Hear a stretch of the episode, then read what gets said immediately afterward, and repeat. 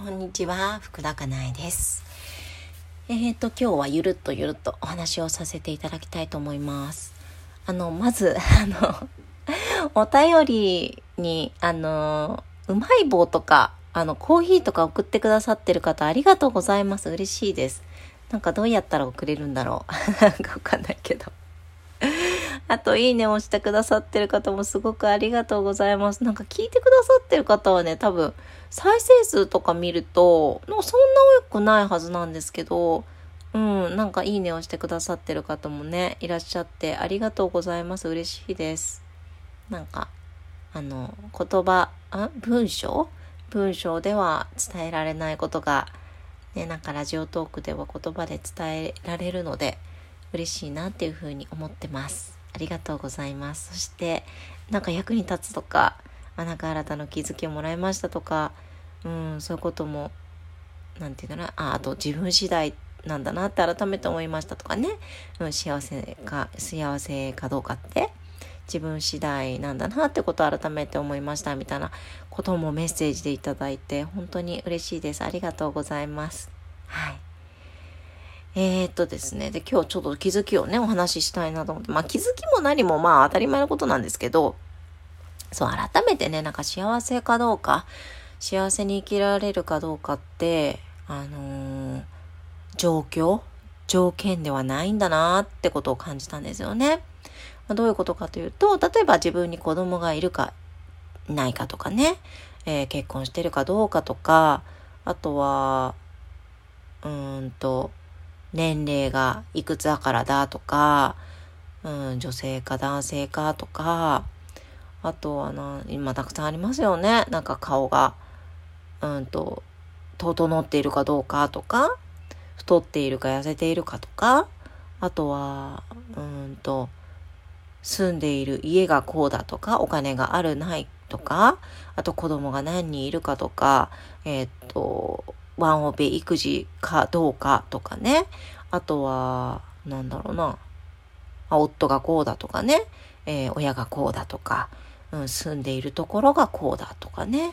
かそういうことって、まあ、なんか幸せとか、あの、には関係ないわけですよね。うん、幸せに生きられるかどうかってやっぱり幸せに生きられる自分であるかどうかなわけですよ。ね。なんかその同じような状況でもあの幸せに生きている人はいるわけで認めたくないけれどもね。いるわけで。うん。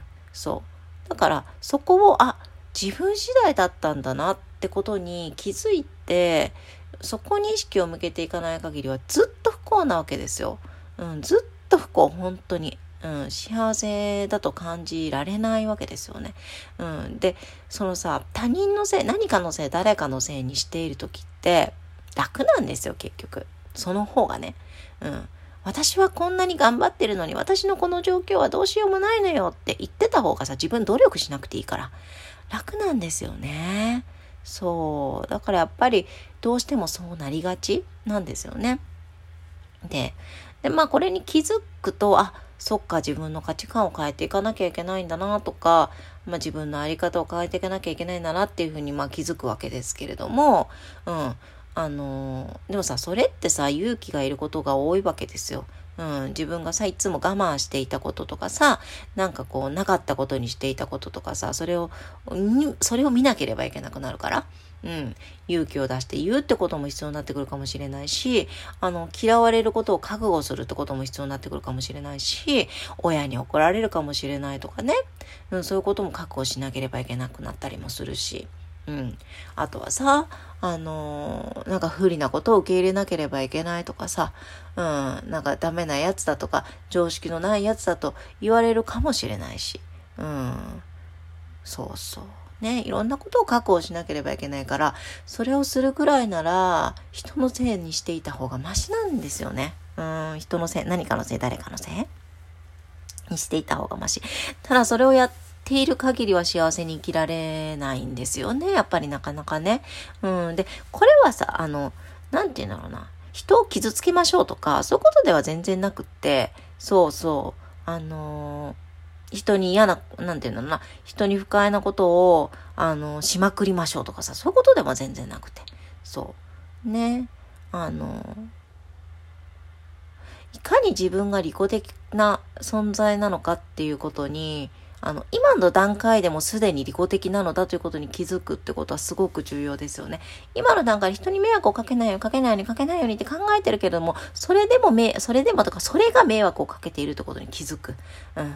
そうそうそうそう。それが深い、あそれが、え、お、もしかしたら人を傷つけてるのかもしれないと気づく。うん、ことがすごく重要なんですよね、きっとね。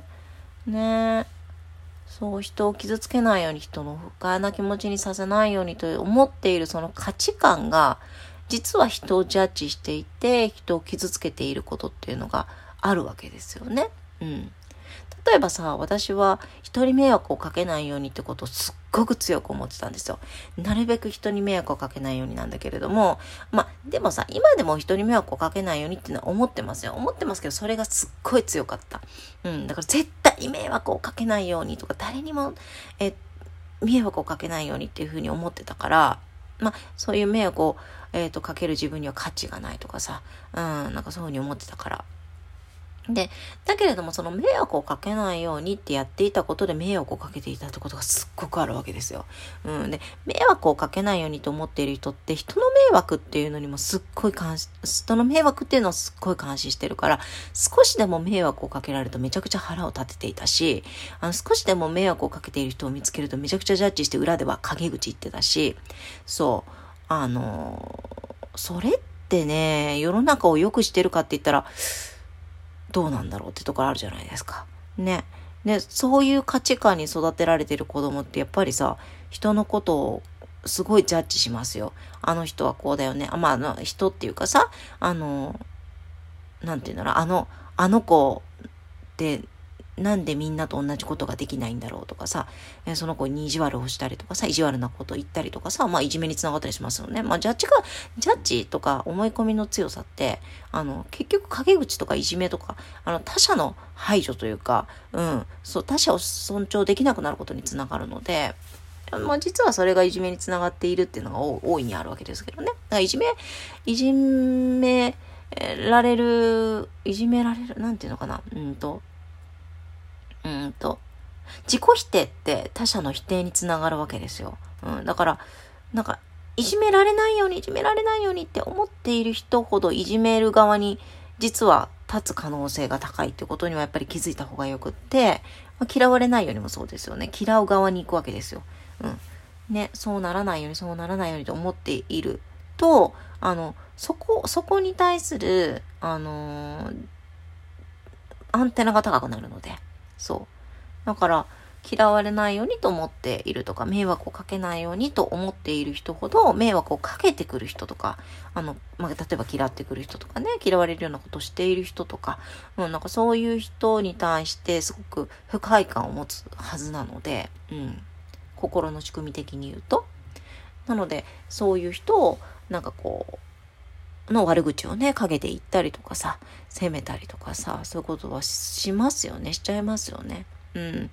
で、まあ人に限らず、自分の子供や夫のことも、あの、責めたりね、なんかこう、悪口言ったりとかさ、しますよね。うん。ね。なんか本当に、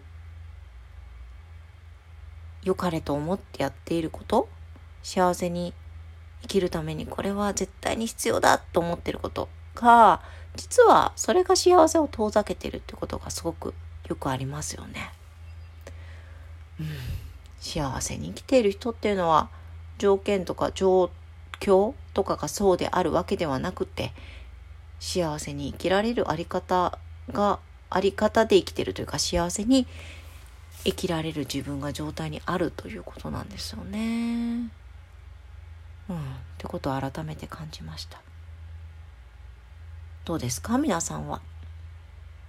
ねついつい条件状況にねあれこれ言いたくなると思うんですけれども。ね同じ状況条件でも幸せに生きている人はいるわけで。ね。なんかその価値観そのジャッジその思い込みあれこれが自分を不幸な状態にもしかしたらしているのかもしれない。そういう視点を持つのも、もしかしたらいいかもしれないですね。あらゆる外側の努力はきっとしてきたので、うん。迷惑をかけないようにするとかさ、不快な気持ちにさせないように切るとかさ、うん。なので、ね、そこも見てもらえるといいのかなというふうに思います。いや、これ自分に言ってますよ。そうそう、今も自分は、私は今、まあ幸せに生きられるようになってますけれどもね、あの、状況とかさ、条件っていうのは全然変わっていないわけで、不幸だと感じてた時と。うん。なんか今も変わらずワンオペだし、ほぼ。うん。そう、ほぼワンオペっていうのは早く帰ってきてくれる時はたまにある、あるので、帰ってきてくれたらラッキーとか思いますけどね。うん。だけど、まあまあまあ、ワンオペですよ。ワンオペの状態が苦しいわけではない。あ、もうカチンってやっちゃった。ごめんなさいね。そう。ね。ワンオペでも幸せな人は幸せだし、そうじゃない人はそうじゃないし。そこら辺の思い込みとかジャッジの手放し方、緩め方っていうのは、ね、ずっと、ずっとずっといろんなところでお伝えさせてもらっていますけれども、うん。なんか少しでも参考にしていただけることがあれば嬉しいなと思います。はい。今日はゆるっと喋りました。何か気づきがね、参考になるところがあれば嬉しいです。ありがとうございました。福田かなえでした。